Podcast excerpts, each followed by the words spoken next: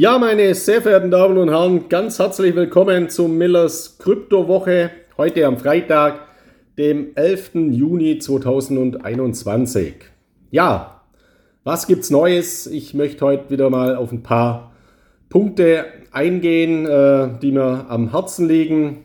Äh, an den Kryptomärkten sind wir nach wie vor in einer ja, nervösen Konsolidierungsphase. Ich habe ja meinen Lesern äh, von CryptoX äh, am diesem Mittwoch in meinem Update geschrieben. Das sind die Nachwehen, die wir immer haben, wenn es so starke Kurseinbrüche gab an den äh, Kryptomärkten. Hier gilt es eben ruhig zu bleiben. Kaufen Sie die Coins zu, bei denen Sie noch nicht so stark investiert sind, untergewichtet sind oder wenn Sie generell gerade am Einstieg sind, ist es natürlich eine ganz hervorragende Möglichkeit, jetzt Ihre ersten Positionen auf und auszubauen.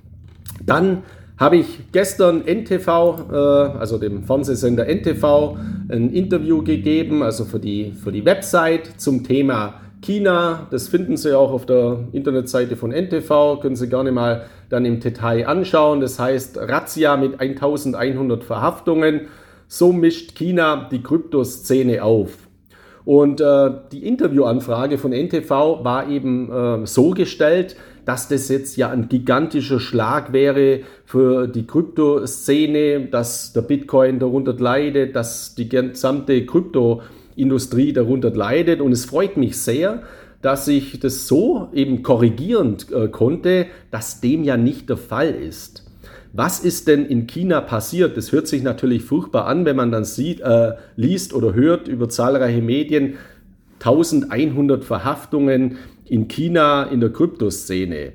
Das heißt ja aber nicht, dass hier ein ganz normaler äh, Kryptoinvestor verhaftet worden ist oder irgendwelche Kryptobörsen angegangen worden sind, wo jetzt alles in Ordnung ist, sondern hier wurden Kriminelle, schwer Kriminelle, die mit Drogen, mit Waffen, mit Menschenhandel zu tun haben, die Geldwäsche betrieben haben, die wurden sanktioniert und gegen diese Kriminellen wurde vorgegangen. Deswegen begrüße ich diesen Schritt, egal ob der in China, in Deutschland oder in den USA ist, weil das ist ja ganz, ganz wichtig, dass hier gegen Kriminelle vorgegangen wird. Und ob die jetzt der, aus der Kryptoszene kommen, aus die, ob die aus dem Kunstbereich kommen, aus der Immobilienszene, aus der Politik, aus der Wirtschaft, aus dem Sport, egal woher. Wichtig ist, man muss gegen Kriminelle vorgehen. Und das Positive ist ja auch das, die gesamte Kryptoökonomie wird am Ende des Tages davon profitieren, weil natürlich diese schwarzen Schafe dann auch sich schwerer tun, Kryptowährungen zu missbrauchen für ihre illegalen Zwecke. Und das ist eben vom, aus meiner Sicht ein ganz, ganz großer Fortschritt. Und die ganzen Verbotsmeldungen, die dann in diesem Zusammenhang auch immer äh, genannt werden, sind aus meiner Sicht eben auch nicht belastbar. China ist ein hoch äh, innovativer Staat.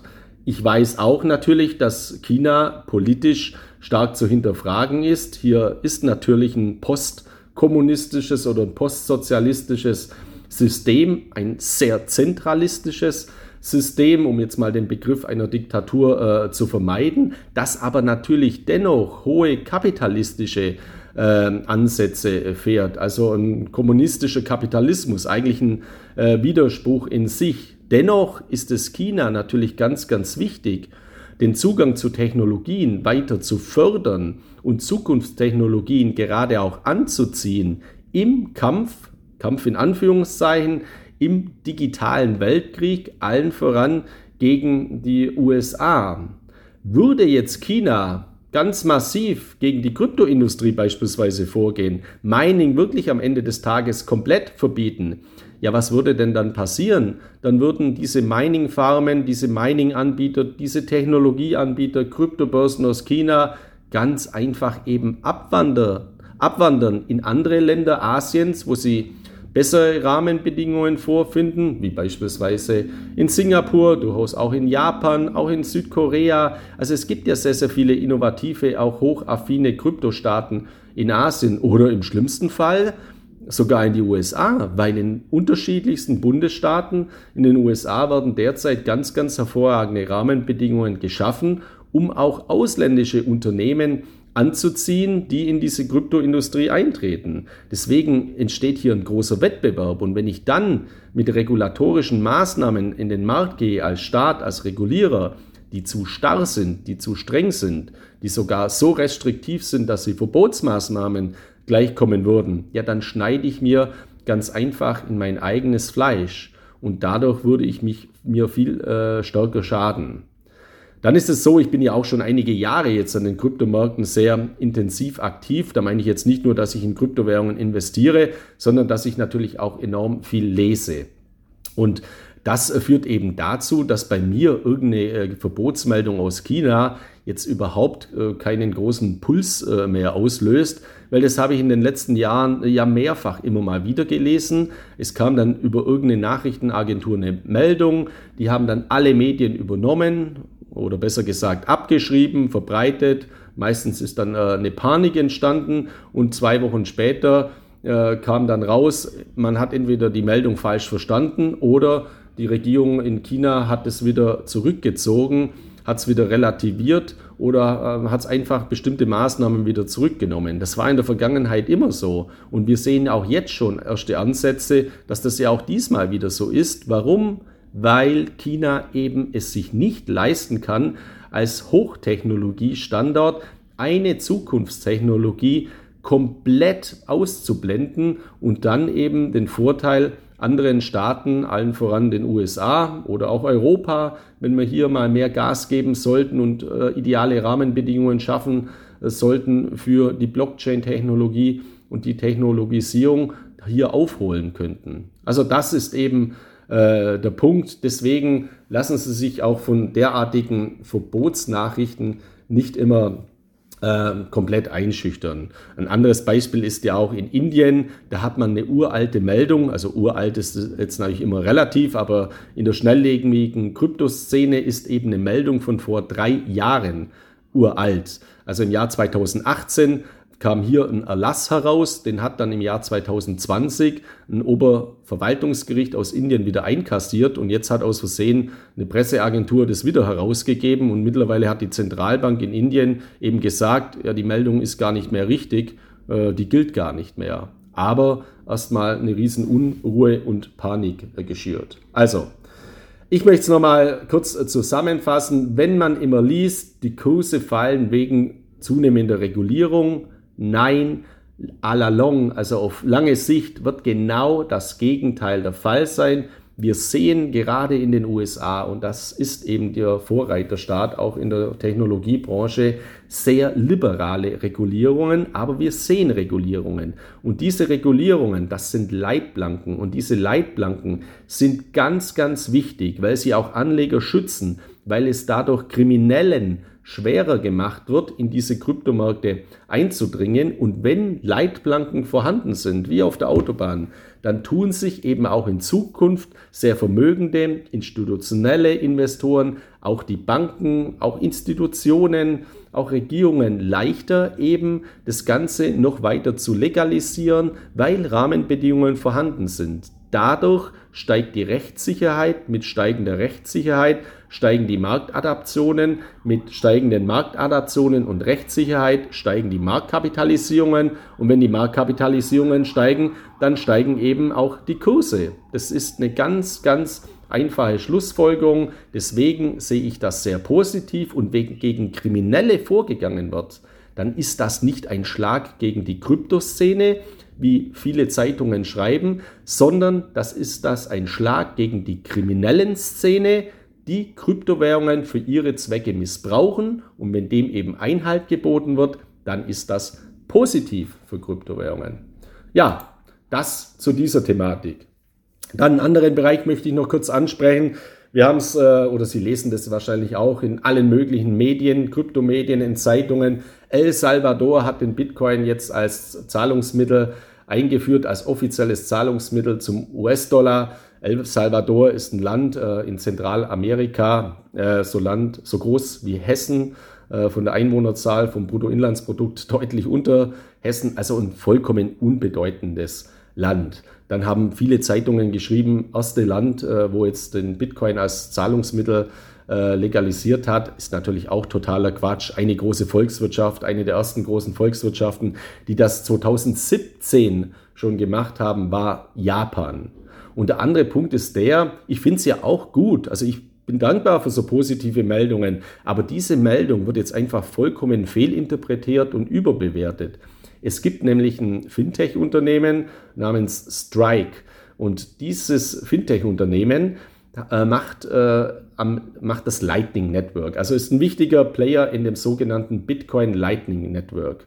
Das Bitcoin Lightning Network ist ganz, ganz wichtig für die Zukunftsfähigkeit des Bitcoin weil dadurch eine sogenannte Sidechain entsteht. Also ich will das jetzt nicht großartig ausführen, sondern ganz, ganz einfach erklären. Eine Sidechain ist also eine zweite Blockchain, eine Art zweite Blockchain, ein zweiter Kanal, wo man eben nicht mehr die ganze Blockchain herunterladen muss, allen voran für Mikrotransaktionen, sondern eben eine zweite Chain hat, wo das, wo diese Transaktionen auch sehr, sehr schnell bestätigt werden. Das führt eben zu zwei Effekten. Erstens, Bitcoin-Transaktionen werden deutlich schneller und zweitens, die Gebühren gehen auf ein Minimum zurück bei kleinen Transaktionen. Weil, als ich die Meldung gelesen habe, habe ich mir auch gedacht, das macht ja in einem Land wie El Salvador relativ wenig Sinn, weil wenn jetzt jemand da seinen Einkauf oder einen Kaffee bezahlt mit Bitcoin, dann kostet der Kaffee einen Dollar umgerechnet und die Gebühren kosten drei Dollar. Also macht ja keinen Sinn, sowas als Zahlungsmittel einzusetzen. Wenn man das über das Lightning Network natürlich laufen lässt, dann macht es äh, Sinn. Und das ist jetzt natürlich ein Pilotprojekt für Strike, also von Fintech-Unternehmen. Und dieses Fintech-Unternehmen, das hat jetzt eben keinen anderen Partner gefunden. Die haben können nicht auf Apple, auf Amazon, auf Microsoft oder auf Google zugehen. Die wollten das offensichtlich nicht, weil sie es wahrscheinlich selber entwickeln. Die konnten aber auch nicht auf Japan, die USA oder Deutschland zugehen, damit die das einführen über ein US-Unternehmen wie Strike. Deswegen war halt El Salvador ein ganz, ganz dankbarer Partner, weil El Salvador ist auch ein stark gebeuteltes südamerikanisches Land, von der Wirtschaftskrise äh, gebeutelt. Äh, viele Menschen haben dort keinen äh, Zugang zu Bankkonten und dieser Präsident hat es jetzt eben genutzt, eine Win-Win-Situation, also ein Fintech-Unternehmen mit einem gefallenen Staat aus Südamerika, die haben das jetzt einfach genutzt zu sagen, da machen wir jetzt mal eine tolle Marketingaktion. Die ganze Welt spricht jetzt über El Salvador, dass die den Bitcoin als Zahlungsmittel eingeführt haben. Das gibt dem Land auch Auftrieb und dadurch ist es auch legitim. Also es ist ein intelligenter Schritt, sowohl aus Sicht von El Salvador, sowohl aber auch aus Sicht von Strike, dem Fintech-Unternehmen, aber jetzt für die gesamte Kryptoökonomie ist dieser Schritt nach meiner Einschätzung eben relativ unbedeutend. Und man macht äh, eben, man gibt dem Ganzen so eine Bedeutung, indem man den Zusammenhang eben herstellt. Erstes Land führt den Bitcoin als Zahlungsmittel ein. Es ist aber in dem Fall nicht wichtig. Und andersherum ist es eben auch nicht wichtig, wenn ein Land wie Bangladesch oder Algerien den Bitcoin verbietet. Auch da macht man immer riesige Meldungen. Oh, äh, Bangladesch hat einen Bitcoin äh, verboten oder Algerien oder Pakistan. Ja, das sind jetzt nicht besonders relevante Länder, allen voran Bangladesch oder Algerien. Deswegen ist das auch relativ unwichtig. Wichtig sind die großen Volkswirtschaften und wichtig sind die Adaptionen dort und auch die schreiten eben auch weiter voran. Auch in der Europäischen Union gibt es hier ganz, ganz äh, tolle Entwicklungen. Dennoch ich möchte es jetzt auch gar nicht negativ reden. Ich finde es gut, was El Salvador gemacht hat, aber es darf eben auch nicht komplett überbewertet werden oder jetzt komplett äh, falsch interpretiert werden, weil das tut natürlich dem Ganzen auch nicht gut. Ja, dann ein anderer Punkt, den ich auch noch ganz interessant äh, finde, wo ich, äh, wo ich in dieser Woche auch eben äh, mal Blogs geschrieben habe, äh, Digitalgeld, Super-Apps und Cyber-Wallets kommen. Also es gibt äh, sehr, sehr interessante äh, Studien, dass eben jetzt auch verstärkt die großen Big Tech-Unternehmen, das sind jetzt eben Amazon, Google, Apple und so weiter, Facebook, äh, Super-Apps entwickeln und auch Cyber-Wallets in Zukunft integrieren werden. Und für mich steht außer Frage, dass diese Dinge kommen werden. Also dass Apple in Zukunft eben in seine Smartphones ja äh, Cyber-Wallets integrieren wird, dass Apple Pay eine Krypto-Wallet-Anschluss äh, oder wie auch immer die Integration dann äh, erfolgen wird, bekommen wird. Und das werden natürlich Meilensteine in der Zukunft sein für die äh, Kryptoökonomie. Und auch von den Hardware-Geräten, also äh, werden es äh, Weiterentwicklungen geben. Also Sie nutzen wahrscheinlich momentan auch ein Smartphone oder vielleicht auch dazu eine Smartwatch. In der Zukunft werden hier weitere Endgeräte äh, kommen und es kann durchaus sein, dass das Smartphone auch mal abgelöst wird. Beispielsweise von der Datenbrille, also dass man das Smartphone in eine Brille integriert oder es gibt auch weitere Entwicklungen. Ich weiß, die werden auch nur sehr, sehr kritisch gesehen. Ich würde mir das jetzt auch nicht äh, machen lassen, derzeit zumindest nicht, sogenannte Smartphone-Implantate. Also, dass man in der Zukunft eben das Smartphone nicht mehr äh, als Gerät in der Hosentasche trägt, sondern als Implantat unter der Haut. Dann kann man es zumindest nicht mehr ganz so schnell verlieren. Hat natürlich auch Vorteile, aber natürlich ist es heute noch sehr, sehr weit weg, muss ich auch sagen, vor allem emotional sehr weit weg. Ich glaube, technologisch ist das gar nicht mehr so weit weg. Und wenn Sie mal die Entwicklung sehen, vor 20 Jahren, wie da Handys ausgesehen haben, das waren Riesenknochen, ganz groß und die haben gar nichts gekonnt, außer telefonieren. Heute sind die Handys und Smartphones ganz klein geworden und die können unglaublich viel. Und ich bin überzeugt, in einigen Jahren können auch Chips, die implementiert werden oder ja, wie sagt man, also äh, implantiert werden unter die Haut, äh, dann mit der Datenbrille äh, interagieren und man kann so alles äh, steuern, ob man das dann will und so weiter.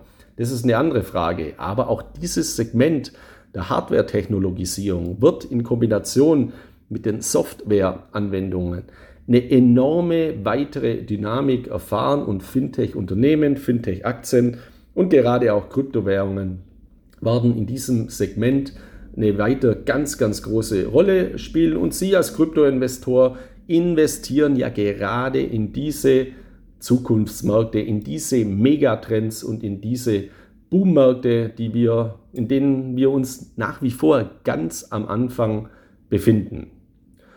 Dann einen weiteren Blog, den ich diese Woche geschrieben habe, der hat geheißen NFTs, also Non-Fungible Tokens, weit mehr als nur Kunst auf der Blockchain. Also NFTs sind äh, also nicht fungible Token. Ein Bitcoin ist ein fungibler Token.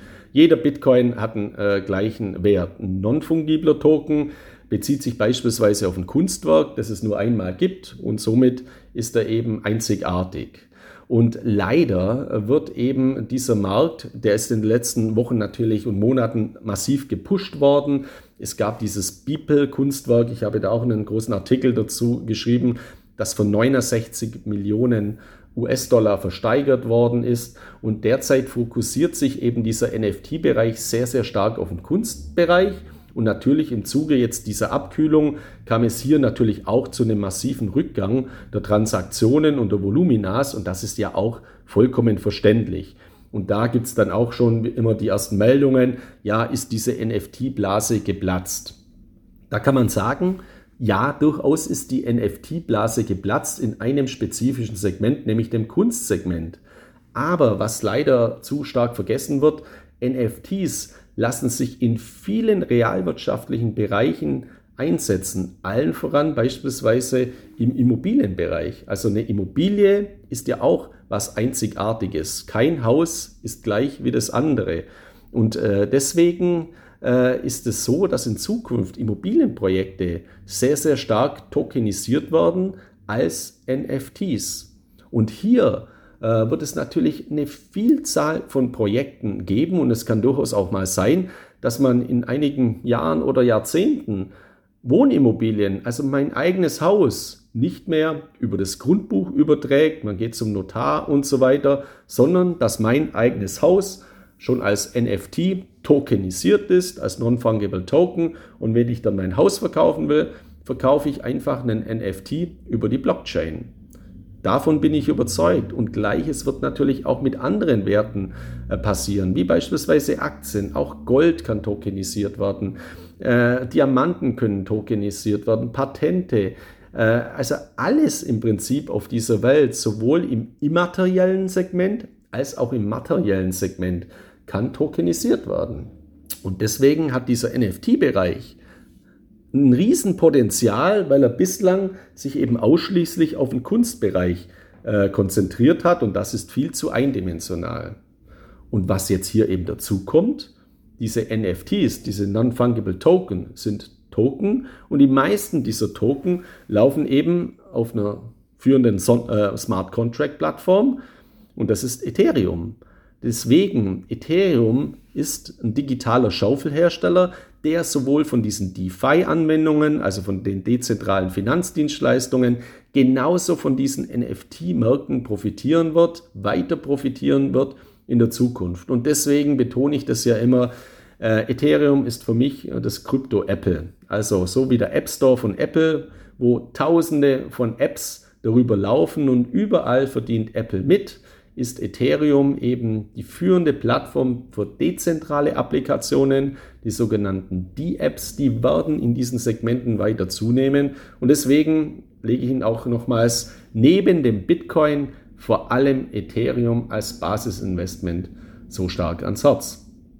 Ja, das aus dieser Woche. Ich hoffe, ich konnte Ihnen wieder ein paar Einordnungen, Orientierungen Orientierungen und Anregungen äh, an die Hand geben. Ich wünsche Ihnen jetzt ein schönes Wochenende, äh, freue mich auch darauf und dann alles Gute, bleiben Sie gesund. Bis zum nächsten Freitag mit der nächsten Folge von Millers Kryptowoche. Viele Grüße, Ihr Markus Miller.